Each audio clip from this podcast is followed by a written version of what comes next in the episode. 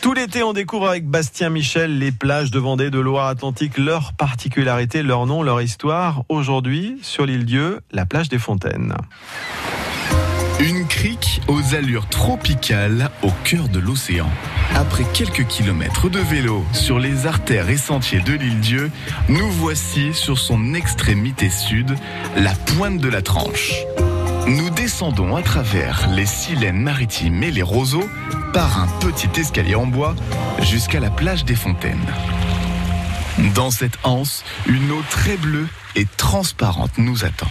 Sur l'île Dieu, il n'y a aucune rivière. Donc quand il pleut, l'eau de la pluie se regroupe en petits ruisseaux qui s'écoulent ensuite jusque dans les criques. Les explications de Pauline Geoffry, guide du patrimoine sur l'île Dieu. Comme il y avait de l'eau douce ici, des roseaux se sont développés. Et c'est aussi ce qui a donné son nom à la plage. Parce que les fontaines, ça désigne en fait des puits, mais les puits couverts. À l'île Dieu, on appelle ça des fontaines.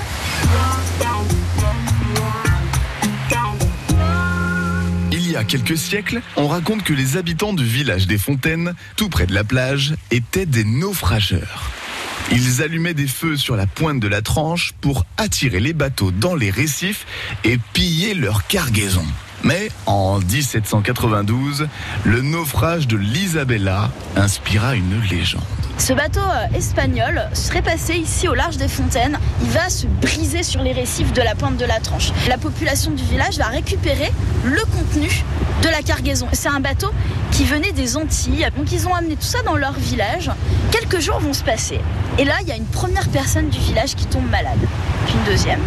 Puis une troisième. Et bientôt, c'est tout le village qui est contaminé par la peste noire. Donc on raconte que pour éviter d'être contaminé, ils tiraient au fusil tous les gens qui ont essayé de s'enfuir. Et ensuite, ils auraient euh, incendié complètement le village des Fontaines.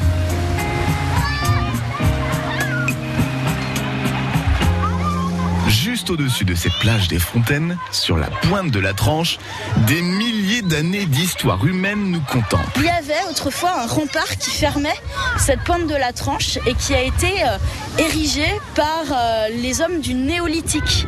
C'est des gens qui vivaient à l'île Dieu vers 3500, 3000 avant Jésus-Christ.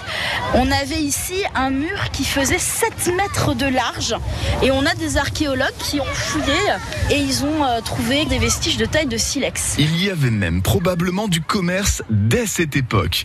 On a retrouvé ici du silex d'importation venant de l'actuel département de l'Indre à 300 km de l'île Dieu.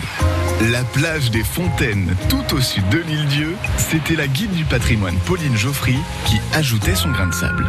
Et pour écouter cette chronique, découvrir des conseils pour cet été et plus d'informations sur les plages de notre région, rendez-vous directement sur francebleu.fr.